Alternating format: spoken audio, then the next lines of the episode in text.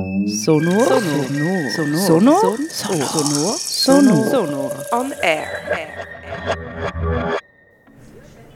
Also, wir sind jetzt da vor unserem kleinen Sonor-Studio ähm, zusammen mit der Christina Barren und der Ruth Huber.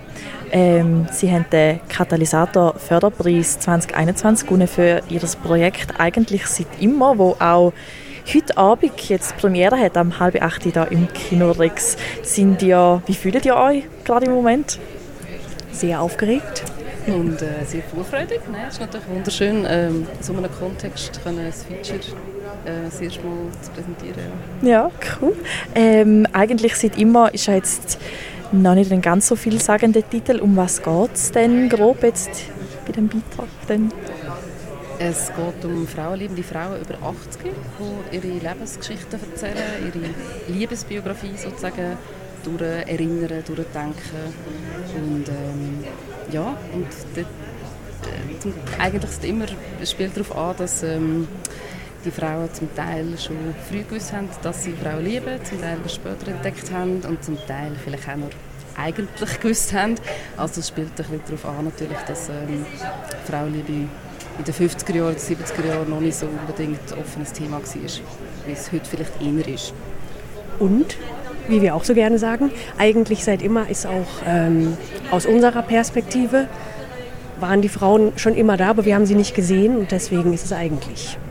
Könnt ihr ihnen jetzt äh, eine Plattform bieten? Genau. Für, ja. Das ist doch schön. Von wo habt ihr denn die Inspiration gehabt, jetzt ausgerechnet, das mit den älteren Frauen das Projekt zu machen?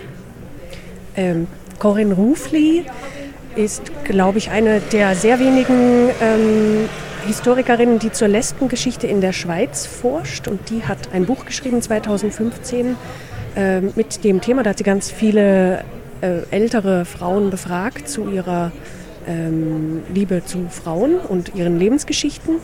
Und Ruth hat das Buch gelesen. Genau, ich habe das Buch mit einem Porträt äh, schon lange auf einem Stapel von äh, Themen, die mich interessiert haben, um mal ein Projekt damit zu machen. Und habe ein vermutet, dass Gordon wahrscheinlich sehr viele Gesprächsaufnahmen hat, weil sie mit Oral History forscht. Also das heißt, sie hat ganz lange Gespräche geführt mit einer Frau zu ihrem Leben. Und ich habe sie dann vor etwa zwei Jahren, glaube ja. ungefähr, ähm, Corinne Ruffli mal angefragt, ob sie ähm, Interesse hat, sich mit mir mal zu treffen und ob sie so Tonmaterial hat und ob sie den Schatz quasi würde teilen mit der Öffentlichkeit. Und sie hat dann, ja, sie hat sehr Freude gehabt, dass ich mich gemeldet habe und es ist dann die Zusammenarbeit daraus entstanden. Was ist denn ähm, die Message vom Stück? Dazu muss man das Stück selbst anhören und ich hoffe, ähm, dass verschiedene Leute verschiedene Messages raushören. Ich, also ich würde es jetzt gar nicht so auf eine Message verdichten wollen.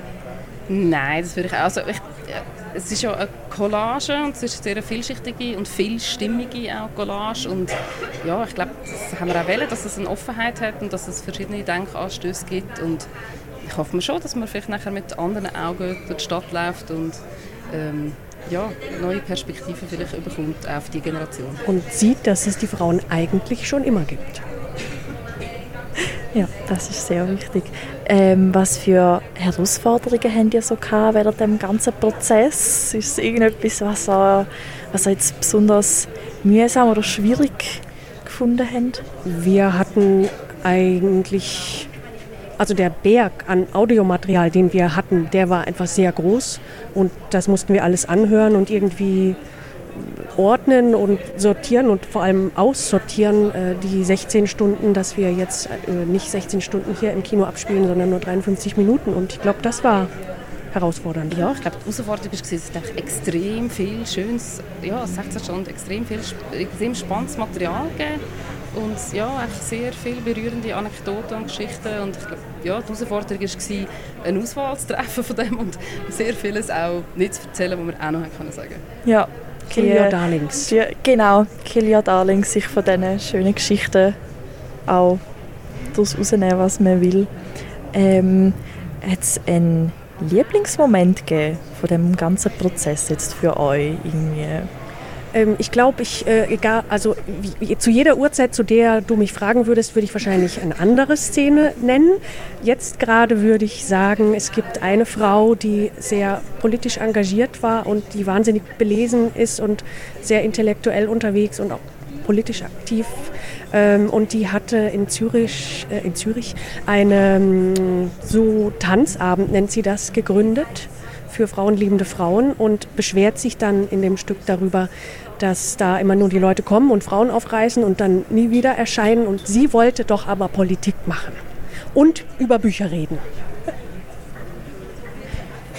Und du hast auch eine Lieblingsgeschichte oder bist du mehr so, ach, das darf man eigentlich gar nicht fragen? Äh, ja, nein, natürlich, aber es ist wirklich so, es gibt, einfach, ja, es gibt auch viele schöne Anekdoten, aber ähm, es gibt zum Beispiel äh, Anekdoten, wo es, ähm, äh, ein Mann, also ein verheirateter Mann, ein, also es ist ein Paar, das befreundet ist mit einer Frau und der Mann tut so ein bisschen hinter dem Rücken von der Frau eigentlich die andere Frau anmachen und findet so, ja, willst du nicht einmal mit mir und so, hm, das wäre toll für dich.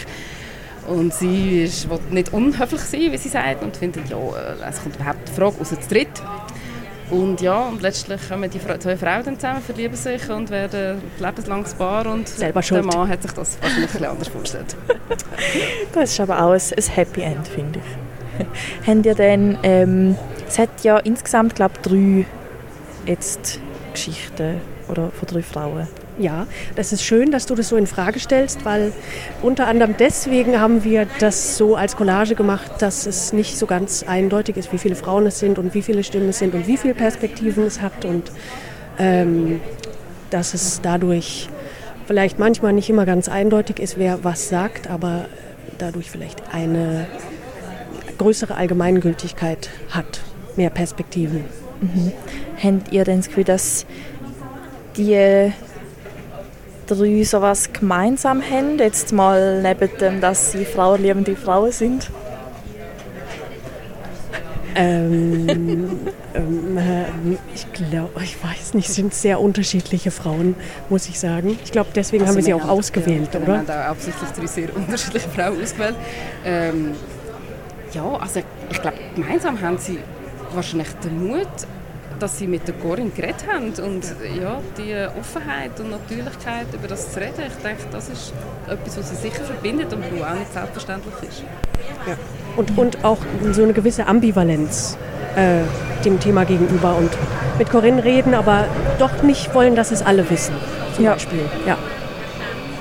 Schön. Ich danke euch vielmals, dass ihr euch Zeit genommen für das Interview. Danke dir. Und wir freuen uns nachher dann auf äh, die Premiere. Ja. Ich bin sehr gespannt. Merci.